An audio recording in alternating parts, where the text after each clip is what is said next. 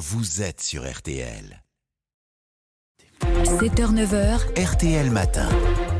Bonjour Bernard-Henri Lévy. Bonjour. Merci de nous rejoindre ce matin sur RTL à l'occasion de la sortie du dernier film, de votre dernier film. Demain en salle, il est intitulé Slava Ukraini. Je vous laisse traduire. Gloire à l'Ukraine Gloire à l'Ukraine, absolument. Et c'est en effet demain, mercredi. Vous affirmez euh, d'ailleurs que ça n'est ni un documentaire, ni un film d'histoire et d'archives. Mais je voudrais d'abord vous entendre sur la visite surprise hier, en deux mots, du président Joe Biden à Kiev. C'est un moment d'histoire Et si oui, que nous dit-il ce moment? C'est un moment magnifique image magnifique, grandeur de l'Amérique.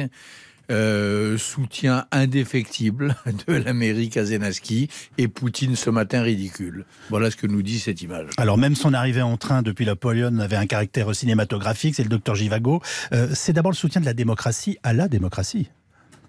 Oui, d'abord c'est D'abord, c'est le beau geste d'un président que tout le monde nous euh, disait sénile, etc., et qui se révèle d'une jeunesse inentamée. Et puis, c'est le soutien de la plus grande démocratie du monde à la jeune démocratie ukrainienne. Et c'était vraiment un moment, pour moi, magnifique. J'en aurais pleuré quand j'ai vu cette image de Biden aux côtés du jeune Zelensky. Les Ukrainiens sont notre rempart, nous dites-vous dans ce film. Expliquez-nous. Ben, c'est très simple. Poutine a déclaré la guerre à l'Europe et à l'Occident. C'est ça que dit Poutine. Poutine, il dit pas je, je, déclare la guerre à l'Ukraine. Il dit mmh. depuis 10 ans, depuis 20 ans, mon ennemi, c'est l'Europe, c'est les démocraties occidentales. Je veux casser leur mode de vie, je veux casser leur système de sécurité, je veux modifier l'ordre international à mon profit. Qui résiste à ça? Jusqu'à aujourd'hui Qui résiste à ça? Le petit Zelensky et sa jeune armée. Donc, il est notre rempart. Alors, je voudrais tout de suite parler de cette scène euh, très émouvante pour nous Français, celle de ce bataillon rebaptisé euh, Charles de Gaulle. Expliquez-nous en quelques mots ce qu'est cette scène qu'on découvre dans votre, dans votre film, et en plusieurs étapes d'ailleurs. En, quelques mots, c'est un bataillon combattant de première ligne. Mmh. Je les filme une première fois en juin dernier. Mmh on passe du temps, des jours, des nuits dans les tranchées, on a froid, on a faim, on est fatigué, on dort pas. Et les nuits, les longues nuits, je leur raconte De Gaulle, la résistance française, etc. Et puis ça travaille dans leur tête. Quelques mois après, ils me rappellent, ils savent que je suis à Kiev. Mm. Monsieur Bernard, venez, on a une surprise pour vous. Et la surprise, c'est quoi? C'est un drapeau aux couleurs de l'Ukraine avec une croix de Lorraine. Et c'est un document officiel. Ils ont reçu l'autorisation de leur état-major de changer de nom et de s'appeler Bataillon Charles de Gaulle. Autrement dit, vous avez un morceau de la Sainte Croix, la Sainte Croix gaulliste, un morceau de France qui est là en première ligne entre Zaporizhzhia et Mariupol. Euh, entre les mains de ce bataillon ukrainien. Et ça aussi, je vous ai dit que j'ai failli pleurer de bonheur euh, au, moment de la visite de Biden, j'ai vraiment pleuré de joie lorsque j'ai découvert ça sur le terrain avec les drones iraniens au-dessus de nos têtes, ce moment gaulliste. Et vous leur dites la France doit se montrer digne. Oui, ben oui. Est-ce qu'elle est qu'elle est digne dans ce, dans, dans ce, enfin ces, ces moments épouvantables que connaît ce pays en ce moment? Je crois qu'elle est digne, je crois que là, je crois qu'elle est globalement digne, que depuis le premier jour, elle a choisi son camp, euh, qu'elle a livré les armes qu'il fallait.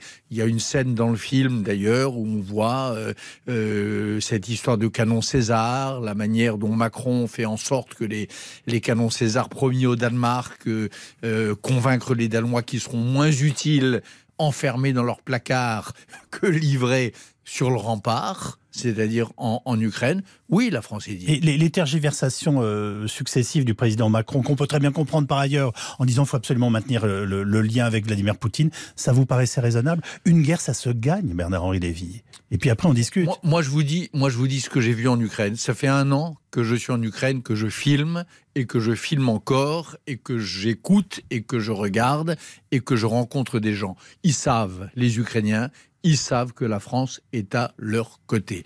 Euh, il y a des instructeurs français, il y a des soldats français, vous verrez dans le film, hein, des, des, des, combattants. Bien sûr, des, combattants français sont sur place. Français, voilà.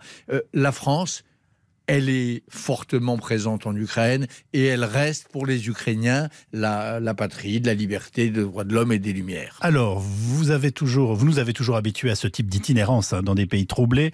Justement, comment fait-on pour emmener une équipe et tourner dans un pays en guerre? On fait deux choses que, que j'ai essayé de six faire. hein, de mémoire. Un, Vous étiez six de mémoire. on était cinq ou six, oui. On fait deux choses. Un, on prend le temps.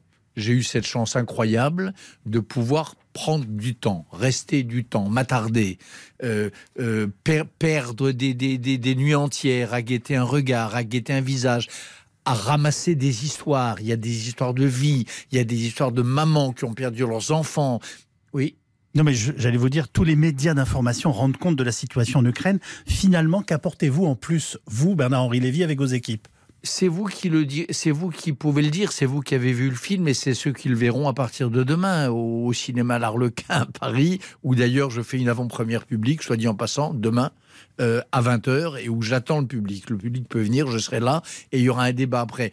Ce que j'apporte, c'est ça, c'est que c'est pas le flot des Attendez, c'est pas le flot des nouvelles, c'est des visages, c'est des histoires, c'est le l'envers de la guerre et c'est sa vérité. Bernard-Henri Lévy, vous savez qu'on vous reproche de vous mettre en scène et de tirer ces événements dramatiques euh, vers à vous, que, que vous dénoncez. Euh, que que répondez-vous à ça? Que c'est injuste, que c'est pas vrai. Injuste? Que c'est oui, dans ce film c'est pas vrai. Les héros du film, c'est les Ukrainiens, c'est les combattants. Maintenant, écoutez, quand je me fais bombarder moi à à à, euh, à Kherson, Kherson. à, à Kherson d'abord, que j'ai des, des, des, des snipers qui me visent avec mon co-directeur Marc Roussel. Qu'est-ce que je lui dise? Je veux pas faire l'auto-stalinien, mais effacer de l'image. À Bakhmout, je suis à Bakhmout. Comme toujours, c'est une question d'équilibre. Ben, L'équilibre, il est, ben, respecté. À Bakhmout, il se trouve que c'est moi qui suis à Bakhmout ce jour-là, au mois de novembre, avec les miliciens euh, tchétchènes, les soldats de Kadyrov d'un côté, les islamistes radicaux de Kadyrov et les miliciens Wagner. C'est moi qui suis là. Qu'est-ce que je fais? Je m'enlève, j'y suis. Je suis là. Je mouille ma chemise. Alors quand même, même quand on vous critique, on doit vous reconnaître une, une persistance exceptionnelle depuis 40 ans. Vous arrive-t-il de connaître un sentiment de découragement face aux guerres et, et aux coups de boutoir contre la démocratie? Non, non, et pas en ce moment, parce que je trouve que le monde occidental se ressaisit. Il y a 5-6 ans, j'avais peur. J'ai écrit un livre d'ailleurs en ce sens. Je disais, les démocraties sont battues en brèche par des salopards, des anciens empires qui veulent revenir sur le, au, au- au devant de la scène. Les Chinois, les Ottomans, les Iraniens, les islamistes radicaux sunnistes et les Russes. Mhm. Je disais ça. Il y a cinq puissances révisionnistes qui sont en train de vouloir nous foutre une tannée aujourd'hui, sept ans plus tard, grâce peut-être à Vladimir Zelensky, grâce au fait que le premier d'entre eux, Poutine, qui a décidé de donner l'estocade, est tombé sur l'os Zelensky, le camp des démocraties se redresse. Le camp de la liberté répond relativement coup pour coup. Donc, j'étais peut-être pessimiste il y a quelques années, je le suis beaucoup moins ce matin. Un dernier mot avec un visage que je vais vous laisser choisir. Vos films sont d'ailleurs très souvent des histoires de rencontres, Oui. simplement humaines, Oui. et c'est ce qui en fait une partie du charme et de la force. Quelle est celle qui vous a le plus marqué en Ukraine? Quelle est la rencontre qui vous a le plus marqué? Président Zelensky. Honnêtement, euh, Coluche, qui devient Reagan et dont personne ne devine qu'il va devenir Churchill, franchement, j'ai 74 ans, je n'avais jamais imaginé ça de ma vie. Quand je le rencontre, et, et c'est les, images sont dans le film, on, on- on- on le- voit demain, Oui, oui, on voit ça, on voit un petit gars que tout le monde, moi compris, prend pour un Coluche qui se prend pour un président. Je comprends quand même, j'appelle Macron d'ailleurs en sortant, je comprends tout de même qu'il risque d'être Ronald Reagan, c'est-à-dire un bon président qui tiendra tête à Poutine. Et il me tient sur Poutine dans le film des propos incroyables. Il me dit, la caractéristique de Poutine, c'est le seul homme que je connaisse qui n'a pas de regard et qui n'a même pas Dieu. Il n'a pas Dieu, me dit Zelensky. Et puis, ce Coluche devenu Reagan, la guerre arrive et là, contre toute attente, alors que le monde entier croit qu'il a perdu, ben, c'est David, c'est Judas Maccabée, comme dans la Bible, et c'est Churchill, c'est-à-dire un résistant incroyable. Vladimir Poutine, le seul homme qui n'a pas de regard.